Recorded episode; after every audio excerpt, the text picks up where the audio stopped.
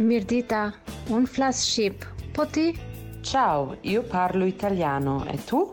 Szia, én magyarul beszélek. És te? Ciao, ja govorim bosanski. Koji jezik govoriš ti? Assalamu alaikum, ana nitkallam al-arabiyya.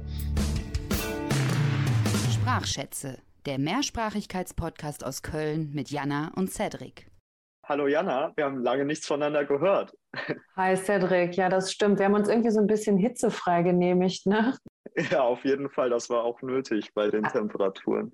Ja, das war auch schön, weil irgendwie in letzter Zeit konnte man auch mal wieder so ein bisschen draußen, wenn man äh, spazieren gegangen ist, zumindest in Köln ist das so. Also mir ist es oft passiert, dass ich irgendwie auch überraschend in irgendwelche schönen kulturellen Veranstaltungen geraten bin. Letztens bin ich zum Beispiel am Rhein lang gegangen und äh, habe eine Gruppe gesehen, die Samba getanzt haben.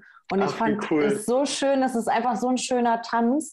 Äh, aber ich stehe dann da immer nur so ehrfürchtig und denke so, oh Gott, ich will das auch können, aber ich werde es niemals können, es ist so schwer. Nicht aufgeben. Ich, ich kann mir vorstellen, dass du es hinbekommst. Äh, Mir ist das auch aufgefallen, dass die Leute einfach wieder viel mehr draußen sitzen und das Wetter genießen. Ähm, und auf der Arbeit fand ich es cool, dass wir da auch viel mehr Veranstaltungen hatten, man wieder viel mehr mit den Kolleginnen zusammenkommt. Äh, und da haben wir auch eine Kollegin, mit der wir ins Gespräch gekommen sind und die auch sehr gerne Samba tanzt. Und äh, sie haben wir heute eingeladen. Und bevor ich noch mehr Worte verliere, stell dich einfach gerne selber vor. Bom, boa tarde, eu sou a Rod, Rod Veiga Pfeiffer, e eu falo português, alemão, espanhol, inglês e um pouquinho, um pouquinho de italiano. Hallo, liebe Hoji. Das ist wirklich so schön. Ich habe gerade schon wieder ein bisschen Gänsehaut, weil irgendwie sage ich das immer, aber wirklich äh, das, ich sage noch nicht, welche Sprache es ist, das wäre nämlich die erste Frage gleich an dich, aber es zählt zu meinen absoluten Lieblingssprachen. Das ist einfach so schön. Kannst du uns kurz äh, auf Deutsch übersetzen, was du gesagt hast und welche Sprache das war? Ja, sehr gerne. Also, das war Portugiesisch, genauer gesagt brasilianisches Portugiesisch. Das ist auch meine Erstsprache, also meine Muttersprache. Ich spreche auch Deutsch, wie man das hören kann, auch Spanisch, ähm, Englisch und ein ganz bisschen Italienisch. Wunderbar. Ja, herzlich willkommen bei uns im Podcast. Also das sind ja schon einige Sprachen, die du mitbringst. Äh, passt also wunderbar auch zum Thema Mehrsprachigkeit. Jetzt äh, hast du dich als Hoji, was ja der Name ist, natürlich auch vorgestellt. Unsere Hörerinnen und Hörer haben wahrscheinlich aber im Titel Rode gelesen, wie Deutsche das wahrscheinlich erstmal lesen würden, wenn sie den Namen nicht kennen, den brasilianischen Namen. Ähm, kannst du uns erklären, warum das so ausgesprochen gibt? Gibt es da bestimmte Ausspracheregeln für Buchstaben im brasilianischen Portugiesisch? Ja, tatsächlich. Ähm, ja, ich kenne das tatsächlich, dass die meisten total überrascht sind, wenn sie, wenn sie mich hören. Und ähm, wenn sie dann natürlich den Namen lesen, wer geschrieben ist. Und es ist tatsächlich so, dass das R am Anfang des Wortes im brasilianischen Portugiesischen wie ein H ausgesprochen wird. Das O wird hier eher offen ausgesprochen. Das E am Ende des Wortes, also nicht immer, aber am Ende des Wortes wird zum I. Und in der Verbindung mit dem D äh, wird das nicht D, sondern G ausgesprochen. Also ganz einfach aus äh, Rode geschrieben wird dann Hoji ausgesprochen. Genau, ganz exotisch brasilianisch. Das Und es klingt auf klingt- jeden Fall weich, wolltest du das auch sagen? Das Genau. klingt so, Hoji, ja, also Rode oder Hoji? Was klingt schöner? wie in diesem Also- Video, wo es äh, um die deutsche Aussprache Schmetterling, Butterfly. ja, wobei, da finde ich das immer so ein bisschen gemein, auch weil Ja, Schmetterling sagt man jetzt doch nicht. Man kann doch einfach Schmetterling sagen. Aber klar, ähm, also es ist schon, es, ist, es klingt schon sehr, sehr schön. Ich habe auch in Brasilien teilweise ähm, werden ja auch dann englische Wörter ausgesprochen, also brasilianisch ausgesprochen. Und ich erinnere mich dran dass wir immer zu McDonald's gegangen sind. Ja. Also nicht McDonald's, sondern McDonald's. Genau, und das Internet, das Internet ist dann Internet und Laptop ist einfach Laptop. Und also wir fügen sehr gern diesen, das, was wir in der Linguistik Sprossvokal äh, nennen, das äh, setzen wir sehr gern überall ein, meistens ein I, genau. Ja, jetzt haben wir schon ganz viel übers äh, Portugiesische geredet. Und wie alle unsere Gäste hast du ja auch vorher ein Sprachporträt von dir gezeichnet und dann in Portugiesisch auch auf jeden Fall ein großen Stellenwert ein. Ich versuche das mal ein bisschen zu beschreiben für unsere HörerInnen, die das ja jetzt nicht sehen können. Also du hast die Silhouette von deinem Körper sozusagen zur Hälfte mit Deutsch ausgefüllt. Das ist allerdings die Hälfte, die nicht auf der Herzensseite liegt, denn auf der Herzensseite die andere Hälfte besteht dann aus Portugiesisch. Und um die Augen und die Ohren hast du das Spanische so ein bisschen verortet und nur um die Augen wiederum das Englische. Was so ein bisschen lustig ist, die Füße, denen schreibst du das Italienische zu. So, und jetzt bist du dran. Erklär uns das mal bitte. Was Wie erklärt man das unseren italienischen Zuhörerinnen und Zuhörern? Also ich habe auch ganz lange überlegt, wie ich das anstellen soll. Ähm, ich fange mal an mit Deutsch und Portugiesisch. Ich bin ja ähm, erst im Alter von 17 Jahren nach Deutschland gekommen. Das ist jetzt schon ein paar Jahre her. Ähm, ungefähr 20 Jahre ist es her. Und ähm, ich habe tatsächlich erst hier in Deutschland dann auch angefangen, Deutsch zu lernen. Und ähm, es ist tatsächlich so, mittlerweile äh, habe ich ja Deutsch gelernt, ich arbeite, ich, ich brauche die Sprache auch jeden Tag. Und ähm, ich habe vor allem ähm, Deutsch und mein, ich glaube, mein ganzer Kopf, ne, den habe ich jetzt mit, mit Deutsch äh, oder Portugiesisch so eher so ein bisschen, wenn, wenn ich äh, mich nicht täusche. Stimmt, das ist mehr Deutsch im Kopf. Genau, ja. so. Und ja. das hat zum Beispiel damit zu tun, dass ich, dass ja Deutsch meine Arbeitssprache ist und dass ich meine Doktorarbeit auch auf Deutsch verfasse. Ähm, ich habe, ähm, ich könnte, wenn, also oft kriege ich die Frage gestellt, wäre ich in der Lage, meine Doktorarbeit auf Portugiesisch zu schreiben? Dann sage ich ja, das würde aber, ich glaube, doppelt so lange dauern mittlerweile, weil meine Wissenschaftssprache mittlerweile sehr deutsch geprägt ist. Ich habe mhm. mein komplettes Studium in Deutschland gemacht. Ähm, genau. Ähm, ich es ist aber so, dass ich aber trotzdem sehr regelmäßig auf Portugiesisch schreibe, weil ähm, ich hier ähm, in Düsseldorf eine große brasilianische Community habe. Ich bin auch seit 2014 nebenbei Bloggerin und schreibe auf, auf Portugiesisch und auf Deutsch. Und das ist mir total wichtig, weil ich eben ja auch schon seit 20 Jahren weg bin ne, aus Brasilien. Und das ist mir total wichtig, da dran zu bleiben und vor allem, wenn ich versuche, über bestimmte Themen zu schreiben, dann muss ich mich einlesen. Und ähm, das ist für mich ein total schönes Kompliment, wenn jemand sagt, ach, das merkt man gar nicht, dass du schon so weit, schon so lange weg bist aus Brasilien. Und mhm. das ist mir tatsächlich wichtig, da dran zu bleiben. Deswegen ist da auch Portugiesisch, äh, ist auch Platz dafür. Ähm, ich habe mal einen ganz schönen Spruch ähm, gehört, den ich für mich so ein bisschen adaptiert habe. Und zwar ähm, ich muss mal kurz, ähm, wie ging der? Also, ich bin zwar in der Lage, eine Doktorarbeit auf Deutsch zu verfassen, das mache ich auch, aber nur die portugiesische Sprache bringt meine Seele zum Tanzen. So, und oh, da, sowas haben wir schon öfter gehört, ne? Ja.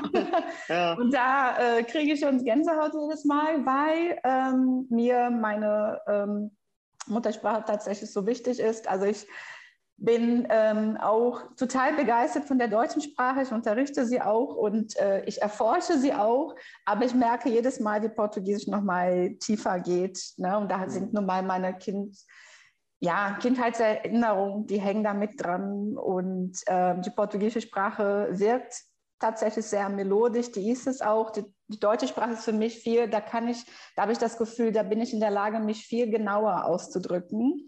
Und im Portugiesischen bin ich einfach, ich sage mal so, ich bin viel mehr, da spielen meine Gefühle eine, eine viel größere Rolle. Ja, da merke mhm. ich auch, wie ich Dinge wiedergebe, wie ich mich ausdrücke. Genau. Ähm, dann Spanisch, ähm, ich habe das auch studiert und es gab eine Zeit in meinem Leben, wo ich das tatsächlich ähm, sehr regelmäßig äh, gesprochen habe. Mittlerweile ist es ein bisschen weniger oder deutlich weniger, aber ähm, ich schaue mir sehr gerne äh, Serien an auf ähm, Spanisch. Auf Netflix kenne ich so gut wie alle, glaube ich. Und ähm, es gibt auch Podcasts, die ich mir sehr gerne äh, anhöre auf Spanisch.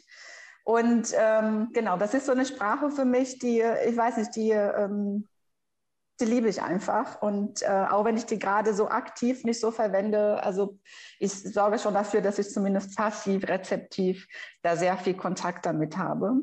Mhm. Und ähm, Englisch, ähm, ja, ich habe jetzt, glaube ich, du hast nur die Augen erwähnt. Okay, ja, nur die Augen. Hätten da ja. auch mit, hätten da auch äh, mit dabei sein sollen eigentlich. Ähm, eigentlich ist es so, ähm, dass ich, ich habe muss ich sagen, gar keinen so großen Zugang zur Sprache. Also wenn ich, ähm, ich lese Text auf Englisch, wenn das sein muss, für meine Doktorarbeit zum Beispiel.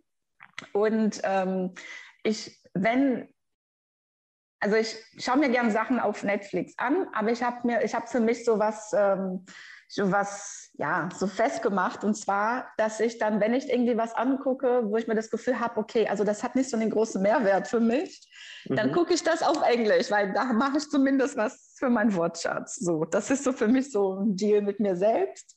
Und de deswegen dann Englisch. Also ich gucke mir so Sachen an wie, ähm, dass man irgendwelche, kennt ja diese Sendung, wo wo irgendwelche Fachleute so ein Zuhause, ne, so ein Haus neu gestalten. Ach ja. Einrichtungssachen, ja. das mag ich gerne und sowas. Also ich habe schon mir schon als Kind mich dafür interessiert und das gucke ich mir dann, dann auf Englisch an, weil ich das Gefühl habe, dann kann ich ein bisschen abschalten. Aber ich habe schon so ein bisschen das Gefühl, okay, ich habe so viel zu tun, wenn ich jetzt einfach nur irgendwas mir anschaue, wo gar kein Mehrwert dabei ist, dann habe ich eben schlechtes Gewissen. Aber auf Englisch äh, habe ich dann, dann immerhin was für diese Sprache getan. Dann lernst du bestimmt so Begriffe wie Raufasertapete oder Putz oder irgendwie sowas. Genau, solche Dinge, die ich zumindest ne, dann passiv dann äh, kennenlerne. Ja. Mhm.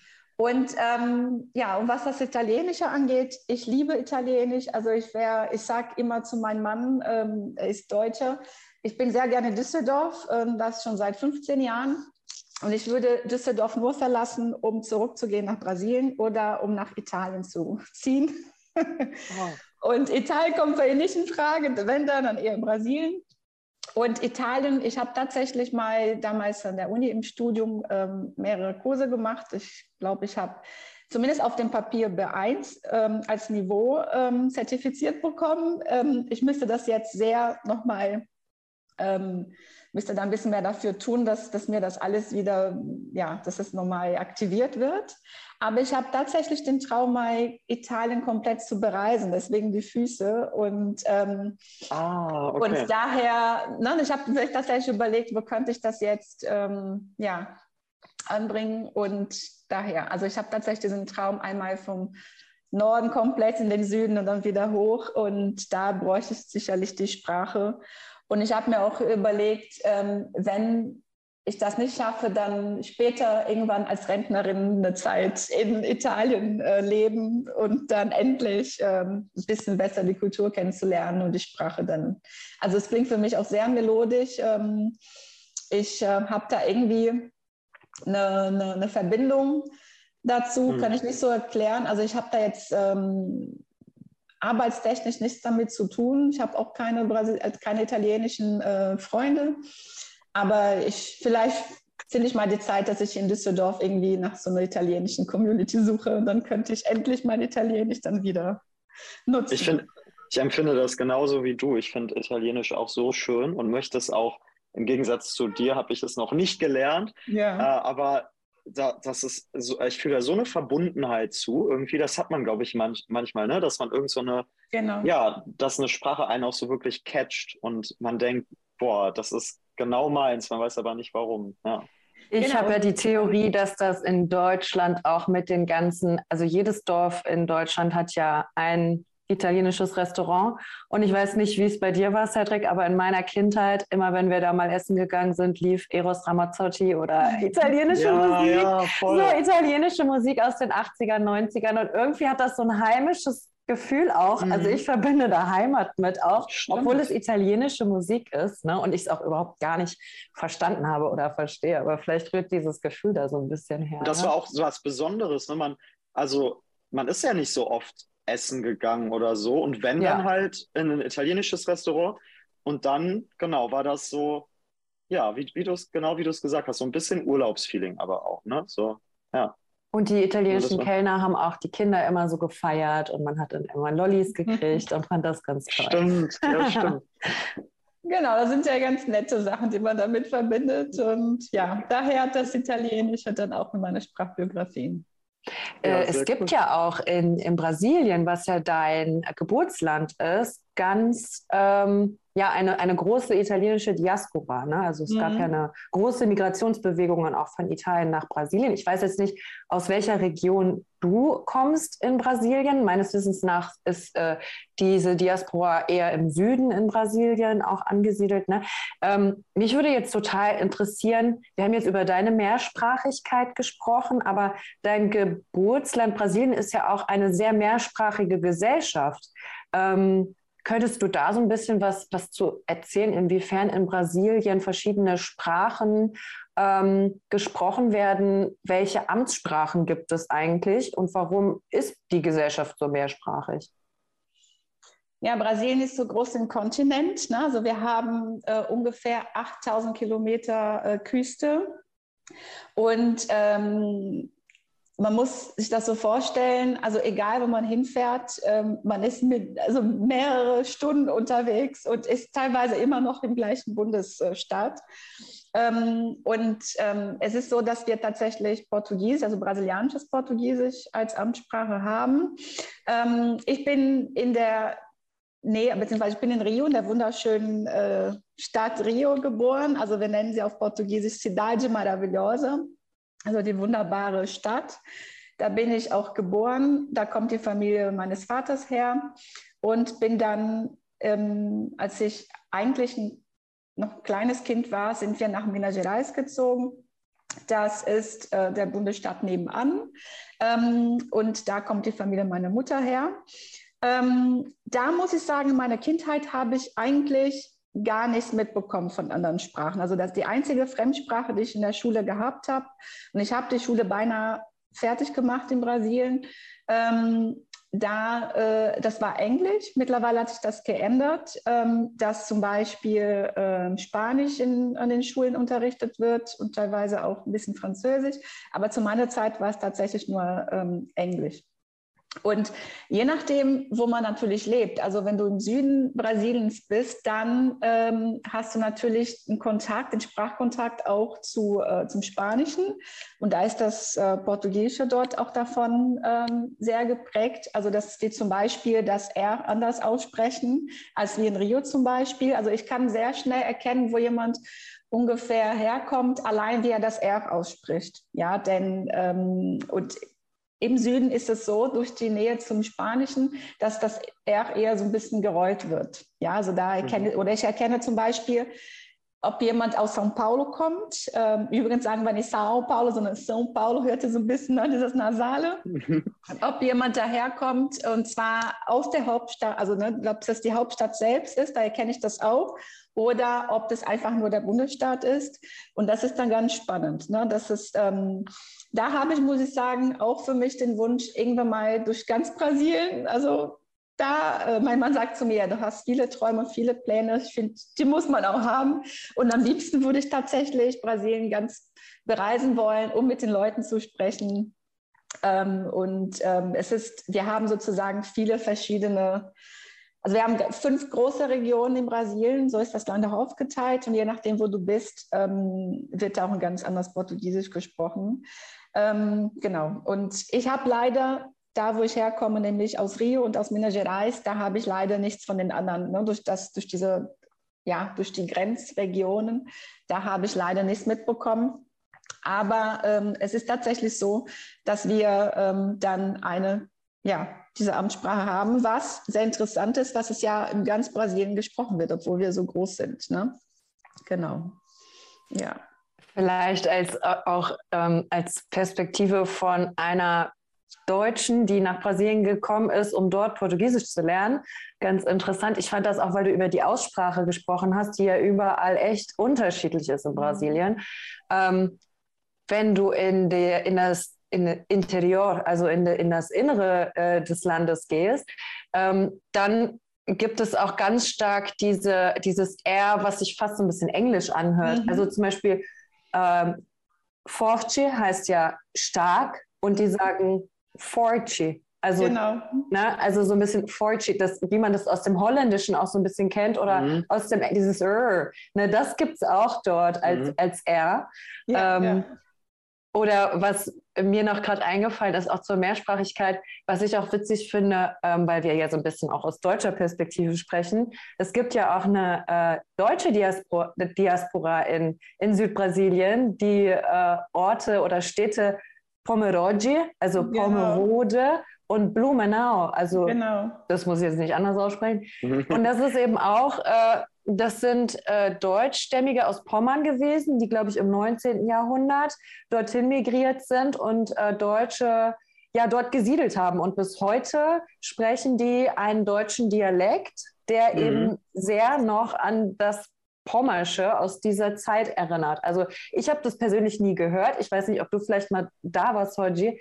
Ähm, mich würde es total interessieren, wie das klingt und ob wir das überhaupt verstehen würden. Ne? Aber das ist so witzig, dass es wirklich deutschsprachige Orte dort gibt in, in, in Südbrasilien. Ne? Genau, der Süden Brasiliens ist sehr deutsch geprägt und ähm, ich, hab, ich kenne viele Brasilianer, die, ähm, die tatsächlich auch einen deutschen Pass haben, also deutsche Familiennamen haben. Und ich bin tatsächlich 2019 habe ich äh, mir äh, Blumenau angeschaut und auch Pomerode und ähm, ich war auch da. Also ich habe ähm, Familie besucht in der Nähe. Eine Tante von mir aus Rio ist da hingezogen in den Süden und da war ich dort mit meinen Eltern sie besuchen.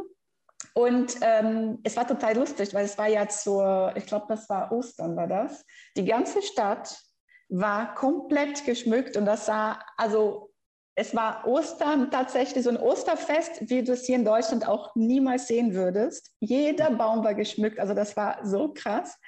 Und ähm, mein Vater hat natürlich immer ganz stolz, also meine Eltern können auch Deutsch und haben immer gesagt, ja, meine Tochter aus Deutschland. Und, ähm, und da wollten die Leute auch mit mir Deutsch sprechen, aber es war total interessant. Ich konnte sie verstehen. Das wirkte tatsächlich so ein bisschen so als Backen und mit sehr vielen portugiesischen Wörtern drin. Also das war, das heißt, du musst so ein bisschen Portugiesisch können, um die zu verstehen.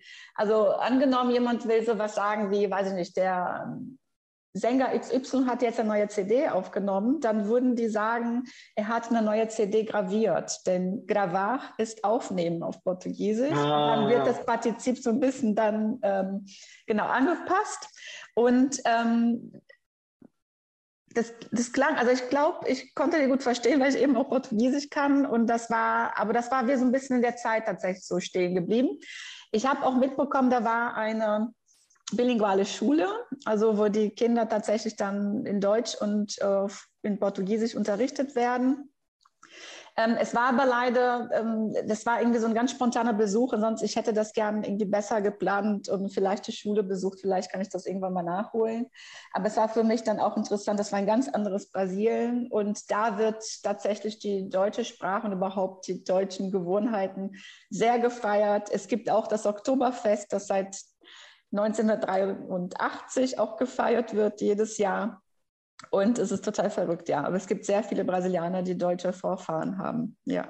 Was dann ja wiederum Oktoberfest ausgesprochen wird. Genau, Oktoberfest. ich habe ich hab mal äh, einen Mann aus der Region kennengelernt, das fällt mir gerade ein. Er hat mir das, da, da war ich aber noch, noch klein sozusagen. Also ich glaube so 18 oder 19 am Bahnhof. Und er hat mir das dann erklärt, ich glaube dann aber tatsächlich auf Englisch, ähm, weil er mich halt auf Deutsch angesprochen hat, aber ich halt nicht alles verstanden habe und das genau diesen Effekt hatte. Also ich glaube, ich hätte Portugiesisch können müssen. Ich habe immer nur so, so Teile verstanden. Und dann hat er mir das erklärt, wo er herkommt. Und ich fand das total interessant. Und so ähnlich ist das ja auch ähm, in den USA. Da gibt es ja dann auch noch Gemeinden, wo so ein ganz altertümliches Deutsch gesprochen wird. Ne? Es wäre auf jeden Fall ein spannender Forschungsgegenstand. Wo wir schon beim, ähm, beim Deutschen sind. So, du hast, wir haben jetzt ganz viel über ähm, Portugiesisch und über Brasilien geredet. Du hast ja schon gesagt, dass du erst relativ spät nach Deutschland gekommen bist. Mhm. Ähm, wie war das dann eigentlich für dich, so spät Deutsch zu lernen und überhaupt diese Sprache, die ja jetzt mit Spanisch, äh, mit Portugiesisch halt vor allem jetzt nicht so, also nicht so viel mhm. zu tun mhm. hat, würde ich mal sagen. Wie, äh, wie hast du das erlebt damals? Es war richtig hart. Es war, ich glaube, die härteste Zeit meines Lebens, kann ich, mit, kann ich sagen. Also ihr müsst das so vorstellen, ähm, im Jahre 2000 ähm, hatten wir jetzt nicht so viel Zugang zum Internet, wie es heute der Fall ist. Mhm. Und das hat sich damals sehr schlecht, so, also sehr schnell entwickelt, dass mein Vater hier den Job bekommen hat und wir sind dann alle gekommen. Also wir sind vier Kinder und meine Eltern. Und wir sind tatsächlich innerhalb von drei Monaten waren wir hier. Ich bin damals nach äh, Aachen gekommen. Also Aachen ist quasi meine deutsche Heimatstadt. Mhm. Und ähm, wir konnten nichts, also ich konnte, also wir nicht mal Danke oder kein Satz, ich spreche kein Deutsch, also dafür war überhaupt keine Zeit, weil wir alles, also den Umzug vorbereiten mussten. Und ich weiß noch, wo ich in meiner Stadt in Brasilien ähm, eine Sprachschule gesehen habe, wo da war irgend so ein Schild an der Tür, wir bieten auch Deutschkurse an. Und ich dachte mir, wer braucht denn Deutsch? Also das war kurz bevor es feststand, dass wir nach Deutschland kommen. Und es war tatsächlich so, dass wir ähm, dann gekommen sind ohne Deutschkenntnisse. Man hat mich und meine Geschwister dann auf die Hauptschule geschickt, weil das war damals die einzige Schulform, die Kinder und Jugendliche wie uns angenommen hat. Und ich weiß noch, wo ähm, es war in den Osterferien, als wir gekommen sind. Und ähm, wir waren direkt in einem, so einer Art ähm, Ferienkurs. Und die Lehrerin, die hat jeden Morgen, hat sie den Unterricht begonnen mit, so, guten Morgen, und ich habe tatsächlich gedacht, guten Morgen heißt so guten Morgen, weil heute weiß ich, dass sie jedes Mal am Kram war, ne, wenn wir Dozenten das so machen und dann äh, aufgehört hat und wollte dann unsere Aufmerksamkeit und jedes Mal war ein So dabei. Und ich bin tatsächlich zu Leuten gegangen und gesagt, so, guten Morgen, bis jemand mir gesagt hat, äh, es heißt nur guten Morgen. ähm, da äh, muss ich immer drüber lachen, wenn ich das höre. Es war tatsächlich sehr hart, denn ähm, wir waren, wie gesagt, es ging alles sehr schnell. Wir waren dann in einer von diesen internationalen Klassen. Und ich war 17 und ich war zusammen mit Kindern, äh, Teenagern, die 12, 13 waren. Also man hat quasi ähm, nur eine Klasse gehabt. Und ja, als 17-Jährige ist das natürlich, das war eine Beleidigung für mich, weil ich habe mich natürlich für eine erwachsene Frau gehalten, ne, wie es mhm. halt in dem Alter so der Fall ist. Und ähm, genau, das war bis von April bis zu den Sommerferien im Juli. Da habe ich tatsächlich ähm, jeden Tag Deutsch gelernt, also in der Schule vormittags und nachmittags waren wir auch in einem Kurs an der Volkshochschule und abends haben wir noch Hausaufgaben gemacht und ich weiß noch, wie ich abends geweint habe und gesagt habe, ich kann nicht mehr, das ist so hart oh. und diese Sprache ist so schwer. Ähm, und das war tatsächlich eine sehr intensive Zeit. Nach den Sommerferien war ich dann in einer Regelklasse Eben, man hat mich dann in die neunte Klasse zurückgeschickt, weil es eben auf der Hauptschule entschieden wird, in der neunten Klasse geht es Richtung Realschulabschluss mhm. oder doch nur Hauptschulabschluss. Und da war ich dann in der neunten, musste mich dann behaupten dort. Und ich weiß noch, da hatte meine Lehrerin gesagt, sie hat acht Plätze zu vergeben für die 10b. Das war diese Klasse, da wollte jeder hin, weil dann wusste man, okay, dann habe ich dann eine kleine Chance, um danach noch äh, aufs Gymnasium zu kommen. Und mein Name wurde tatsächlich dann ähm, irgendwann genannt. Ähm, und ich war dann dabei und habe dann in der 10. Klasse geschafft, ähm, hatte dann, meine Noten waren gut genug, dass ich dann den Realschulabschluss gemacht habe mit Qualifikation fürs Gymnasium. Bin dann quasi von der Hauptschule aufs Gymnasium gesprungen und bin da angekommen und dachte, wow, also klar war ich natürlich total motiviert, weil ich das natürlich ähm, alles sehr schnell gelernt hatte. Und das war ein Riesenschock, denn die anderen, also meine, ähm, die anderen Jugendlichen, die da waren, die waren, manche waren sogar auch mehrsprachig, aber die waren alle hier in Deutschland äh, geboren, hier groß geworden. Und ich war die Einzige, die natürlich das ähm, komplett neu erlernt hatte als quasi erwachsene ähm, Frau, junge Frau. Beziehungsweise da war noch eine Brasilianerin, genau, eine Bekannte von mir, eine Freundin von mir und wir haben es dann gegenseitig unterstützt. Und wenn ich so, ich muss sagen, wenn ich darüber erzähle, dann klingt das so für mich, als wäre das eine ganz andere Zeit. Also es ist immer für mich auch wichtig, immer wieder darüber zu sprechen. Denn das war wie so, als wäre es so, ein ganz anderes Leben. Ja, und da mhm. werde ich daran erinnert, was für eine Leistung ich da erbracht habe. Auf und, jeden Fall. Ähm, ja. Genau, das heißt, ich war, ich habe 2005 mein Abi hier in Deutschland nachgeholt, also mit fünf Jahren äh, Deutschland äh, Aufenthalt sozusagen. Und ähm, das war eine harte Zeit. Aber ich muss sagen, ähm, meine Schulkameraden haben mich da unheimlich unterstützt. Also die, die Beste zum Beispiel in Bio ähm, hat mir Privatunterricht gegeben. Da war eine, die hat immer meine Hausaufgaben irgendwie in Deutsch korrigiert. Die andere mhm. hat mich dann, also das war tatsächlich, weil die gemerkt, also ich war ziemlich allein gelassen worden von der Schule. Also die, ich weiß einfach heutzutage, dass die einfach mit mir, sie waren überfordert. Ne? So, das ist mhm. jetzt eine, die jetzt ähm, die, die Sprache erst so spät erlernt hat. Und ich war tatsächlich sehr allein auf mich gestellt und habe mir dann die Suche, die, die Hilfe gesucht, die ich dann brauchte und habe die tatsächlich auf dieser Peer-Ebene dann bekommen. Und äh, mit zwei, 2005, mit 22 Jahren erst habe ich mein Abitur nachgeholt. Das war, ähm, ich musste die Oberstufe hier komplett neu machen. Genau. Das Letztendlich hast du das ja alles sehr, sehr erfolgreich geschafft und nicht nur die Oberstufe, sondern auch dann das Studium. Und jetzt promovierst du ja sogar und forschst zum äh, Thema Mehrsprachigkeit. Das ist dein Forschungsgebiet. Ähm, mich würde interessieren, inwiefern deine eigene Mehrsprachigkeit oder auch deine eigene Biografie da eine Rolle spielt, ähm, eben in der Generierung von Forschungsideen ähm, oder in deinem Interesse auch einfach äh, für das Thema. Mhm. Also wenn ich an diese Zeit zurückdenke, dann weiß ich, dass meine ähm, Lehrer, meine Lehrerinnen damals einfach überfordert waren mit mir. Denn ähm, da gab es ja sowas wie das DATS-Modul im Lehramtsstudium mhm. noch nicht. Ne? Also das, das Modul Deutscher Zweitsprache. Und, ähm, und es ist tatsächlich so, dass äh, jetzt, 20 Jahre später, dass ich genau in diesem Bereich tätig bin an der Uni. Ähm, ich bin ähm, an der Uni Köln tätig im Bereich ähm, ja, Weiterbildung oder Weiterbildung, im Weiterbildungsstudium deutscher Zweitsprache, aber auch im DATS-Modul. Und da unterrichte ich Linguistik. Also ich mache quasi ähm, angehende Deutschlehrer, Deutschlehrerinnen äh, mache ich fit ähm, im Bereich deutsche Grammatik. Und, ähm, und ich habe tatsächlich viele Lehrkräfte da sitzen, die ja, die eigentlich auch, ähm, die könnten auch meine, meine Lehrkräfte sein von damals. Und so ist es für mich mhm. eigentlich total spannend, weil sich der Kreis jetzt schließt.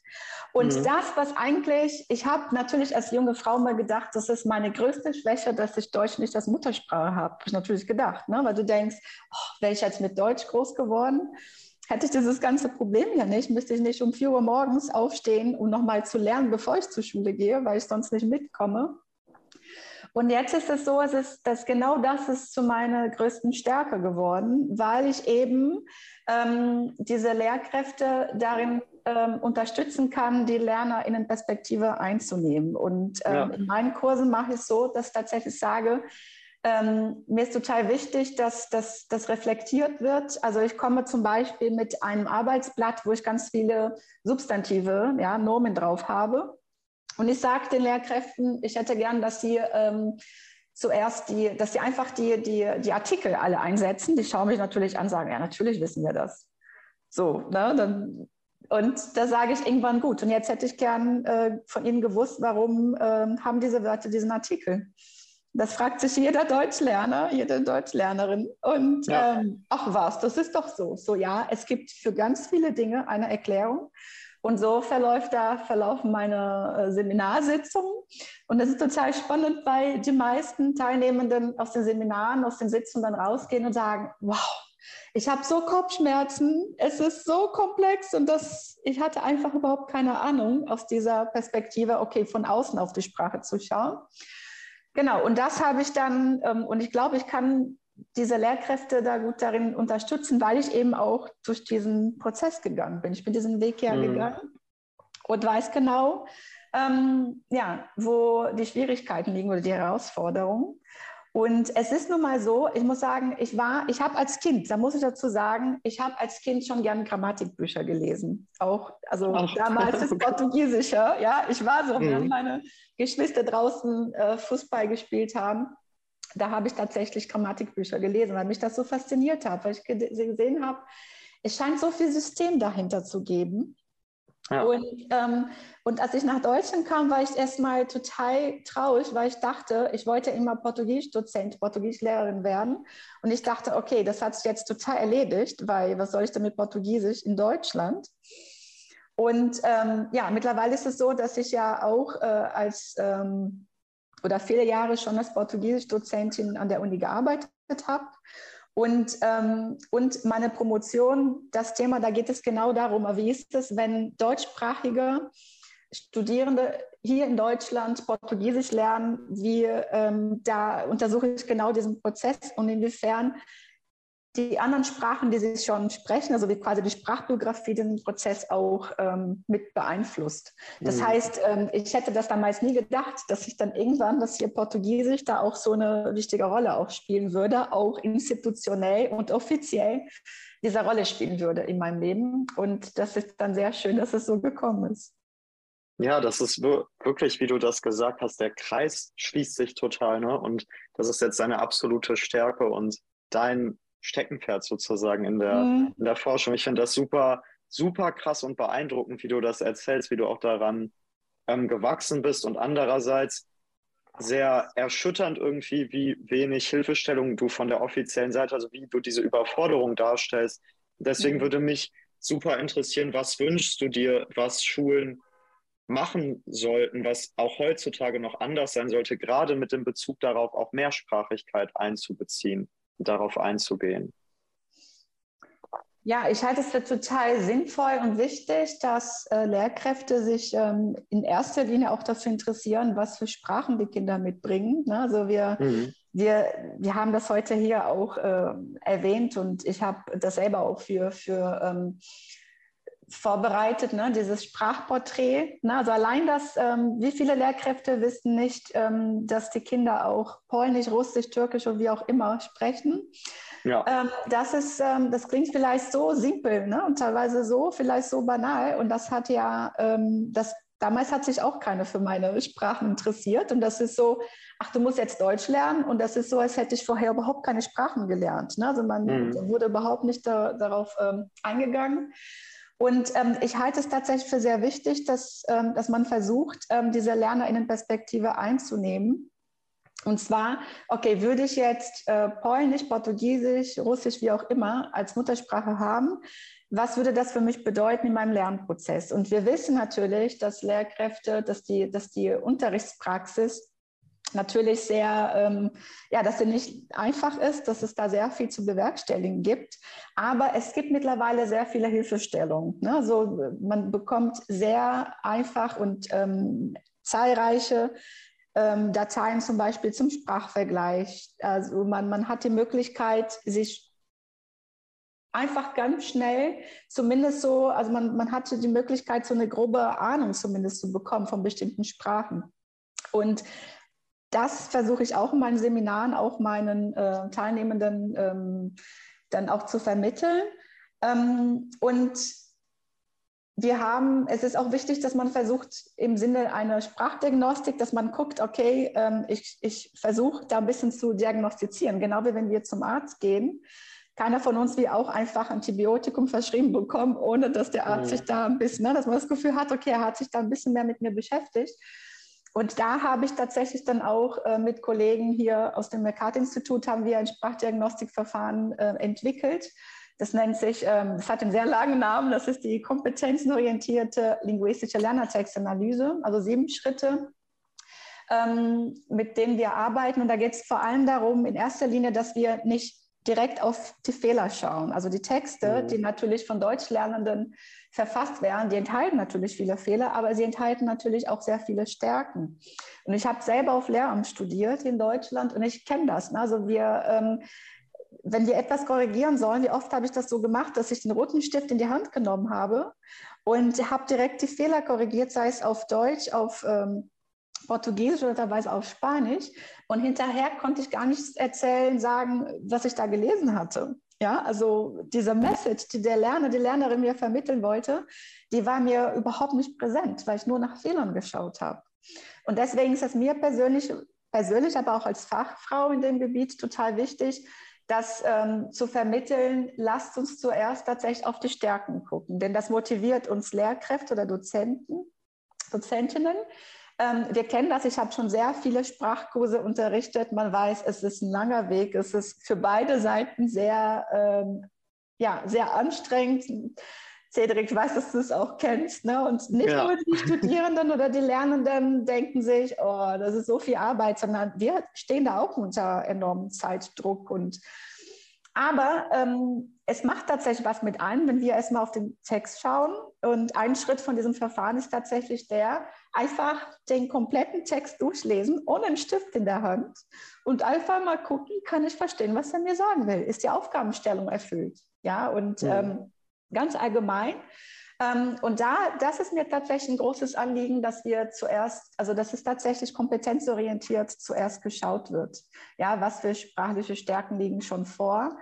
Und dass wir nicht direkt defizitorientiert ähm, arbeiten. Und das versuche ich dann auch in meinen Seminaren ähm, genau zu vermitteln. Aber auch den, ähm, den Teilnehmenden oder wenn ich Sprachkurse gebe, meine ähm, Studierenden, die kennen das, ähm, dass ich zum Beispiel, wenn jemand fragt, aber was heißt, was heißt das Wort XY? Und ich sage, ähm, beziehungsweise da sagt das schon der Nächste, der, der, der Nachbar sagt dann, sag zuerst, was du verstanden hast. Der wird gar nicht darauf reagieren, das weißt du doch. Erstmal, ja, weil ähm, ich mache das zum Beispiel auch die Übung gern mit meinen ähm, Lernenden, dass, dass sie einen Text, dass sie nicht markieren sollen, was sie nicht verstanden haben, sondern was sie verstanden haben. Und gerade Mhm. wenn das ein, ein, in einem Anfängerkurs passiert, ja, dann macht das was mit ein, wenn man sieht, ach, das habe ich schon alles verstanden. Denn wir merken es nicht, aber wir sind da in diesem Lernkontext sehr defizitorientiert. Das fängt schon bei banalen Sachen an. Und ich versuche das tatsächlich dann ähm, mitzugeben, sei es jetzt auf der Ebene, ähm, auf dieser Ebene, okay, in den Seminaren mit angehenden oder mit schon äh, Lehrkräften oder auf der Ebene in den Sprachkursen, das den, den, den Teilnehmenden, den Studierenden mitgeben. Schau erstmal, mich interessiert erstmal, was du schon verstanden hast. Und ähm, genau das ist mir da diese, diese Einstellung, die ist mir ganz wichtig. Und ich glaube, ähm, klingt so simpel und so banal, aber ich glaube, das kann tatsächlich uns äh, ja alle ähm, sehr unterstützen in diesem Ja. Kontext, in dem wir uns bewegen. Ja, ich finde das auch gar nicht ähm, simpel und banal, weil da steckt ja wahrscheinlich auch ganz viel eigene Erfahrung drin äh, aus der Schule, dass bei dir eben wahrscheinlich dann eher auf die Fehler sprachlich geguckt wurde oder defizitorientiert korrigiert wurde. Und das zeigt wieder, wie sich der Kreis da schließt, ne, dass du Lehrkräften jetzt ganz konkrete Werkzeuge an die Hand gibst, die du selbst entwickelst auch. Ähm, die eben ermöglichen, dass man einfach etwas ja mit so einer kompetenzorientierteren Brille darauf schaut und auch wertschätzender mit, mit Mehrsprachigkeit, mit der Mehrsprachigkeit der Schülerinnen und Schüler ähm, umgeht. Das finde ich, das finde ich total beeindruckend und schön. Ja, ich sage immer, das ist mein kleiner Beitrag für eine bessere Welt. Ja, ja, auf jeden Fall. ich glaube, wir müssen auch ein bisschen daran glauben. Mich macht das total traurig. Ich habe zum Beispiel in Düsseldorf äh, mit vielen Brasilianern ähm, zu tun und die gerade dabei sind, Deutsch zu lernen. Und eine Mutter hat mir erzählt, da hat die Tochter den ganzen Nachmittag an einer Hausaufgabe gesessen und da kam zurück ähm, die Rückmeldung, stand da drunter, das ist gar kein Deutsch, äh, schreibt neu. Ja, Boah. und, ähm, und klar erzählt mir das eine Mutter mit tränenden Augen, ja, Ja. Und, und fragt sich, es kann es sein, dass da nichts stimmt. Und, ähm, und ich glaube, ähm, das ist tatsächlich vielen Lernenden geholfen, wenn wir das ein bisschen umdrehen. ne? Aber wir kennen das selber, wenn jemand ähm, eine Kritik äußern möchte, im besten Fall eine konstruktive Kritik, man kennt das ja, man sollte zuerst was Positives sagen, dann sagen, das, das und das hat mir gut gefallen, das und das, da könnte es vielleicht da was machen. Und es ist tatsächlich so, wenn, wenn ähm, jemand, wenn eine Lehrkraft zu, zuerst sagt, ja, hier, ähm, die, ähm, im Deutschen werden die Substantive groß geschrieben. Ich sehe, das hast du schon wunderbar äh, gelernt und ich sehe hier kein einziges Nomen mehr, was äh, fälschlicherweise klein geschrieben äh, wurde in deinem Text. Ähm, Im Portugiesischen hatten wir zwei Artikel, maskulin und feminin, und im Deutschen hat man noch einen dritten Artikel dazu. Und ja, ich kann verstehen, dass es nicht ganz einfach ist, deswegen lass uns dann dran arbeiten. Ich habe hier die und die Übung ne, herausgesucht für dich. Also das ist eine ganz andere Art von Feedback. Ja, wir sind jetzt schon wieder fast am Ende unserer Zeit angelangt. Wir hätten jetzt, glaube ich, noch ewig mit dir weiter äh, sprechen können und noch ganz viele Themen und Fragen gehabt. Vielleicht wiederholen wir das ja auch einfach nochmal. Ja, sehr gerne.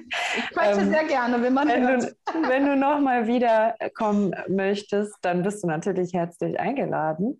Ähm, wir haben am Ende unseres Podcasts äh, immer das Ritual, dass wir unsere Gäste äh, nach Musik aus ihren, muss gar nicht aus den Herkunftsländern oder aus den Geburtsländern sein, aber einfach, ähm, dass wir die Gäste nach drei Liedern, zwei, drei Liedern fragen, die sie gerne auf unsere Playlist äh, setzen würden. Wir haben jetzt bislang, glaube ich, schon türkische Lieder, albanische Lieder, französische Lieder, ähm, Lieder gerne auch in einer Sprache deiner Wahl. Ich persönlich bin natürlich totaler Fan von brasilianischer Musik. Ich mag alle Lieder von Gilberto Gil. Er ist auch im Oktober hier gewesen. Ich stand da, ich war auf dem Konzert dabei in der ersten Reihe und ich habe ähm, ich habe ähm, das du einfach genossen und habe, genau, genau. Also eigentlich liebe ich alles, was so Samba-mäßig ähm, klingt. Hätte ich das mitgekriegt, wäre ich wahrscheinlich auch da gewesen. Das, also den würde ich auch wirklich sehr gerne mal live sehen, Gilberto vor Gil. allem Das ist ja eine Zeit- absolute Legende in Brasilien. Genau. Ne?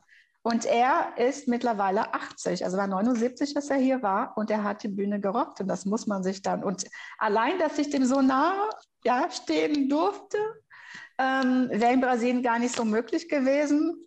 Ja. Und ähm, ja, na hätte ich damals gewusst, dass du Portugiesisch äh, kannst und ein Brasilien-Fan bist, das wusste ich äh, leider. Ja, mehr oder weniger. Leider spreche ich irgendwie nie. Aber Das- ja, ich verstehe es. Ich sag dir Bescheid, wenn wieder jemand Tolles nach Deutschland. Oh ja, mach das bitte, da freue ich mich. Dann komme ich direkt mit. Sehr gerne. Ja, danke auf jeden Fall für, für deine Musikhinweise, äh, für deine Tipps. Ähm, ich fand es ein super spannendes ähm, und sehr persönliches Gespräch. Und jetzt haben wir zum Ende auch noch äh, deine Leidenschaft das habe ich am Anfang mal, ähm, mal angeteasert, für Samba kennengelernt. Mhm. Oder so. Wir, konnten- Wir haben ganz unauffällig drauf hingespielt. ganz unauffällig so geframed, womit sich auch so der Kreis schließt. Perfekt. Äh, ja, und wir uns sehr bedanken für das Gespräch, für deine Zeit und ähm, wir uns freuen, wenn wir uns dann bald wiedersehen. Sehr gerne. Vielen Dank für die Einladung. Ich war sehr gern dabei und gern ein zweites Mal, wenn es sich das ergibt. Danke dir, Holgi. Bis zum nächsten Mal. Bis dann. Bis dann. Tschüss.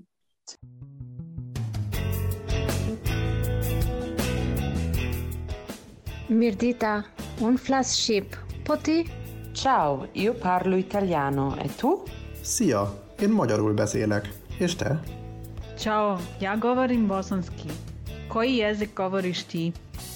السلام عليكم أنا نتكلم العربية Sprachschätze, der Mehrsprachigkeitspodcast aus Köln mit Jana und Cedric.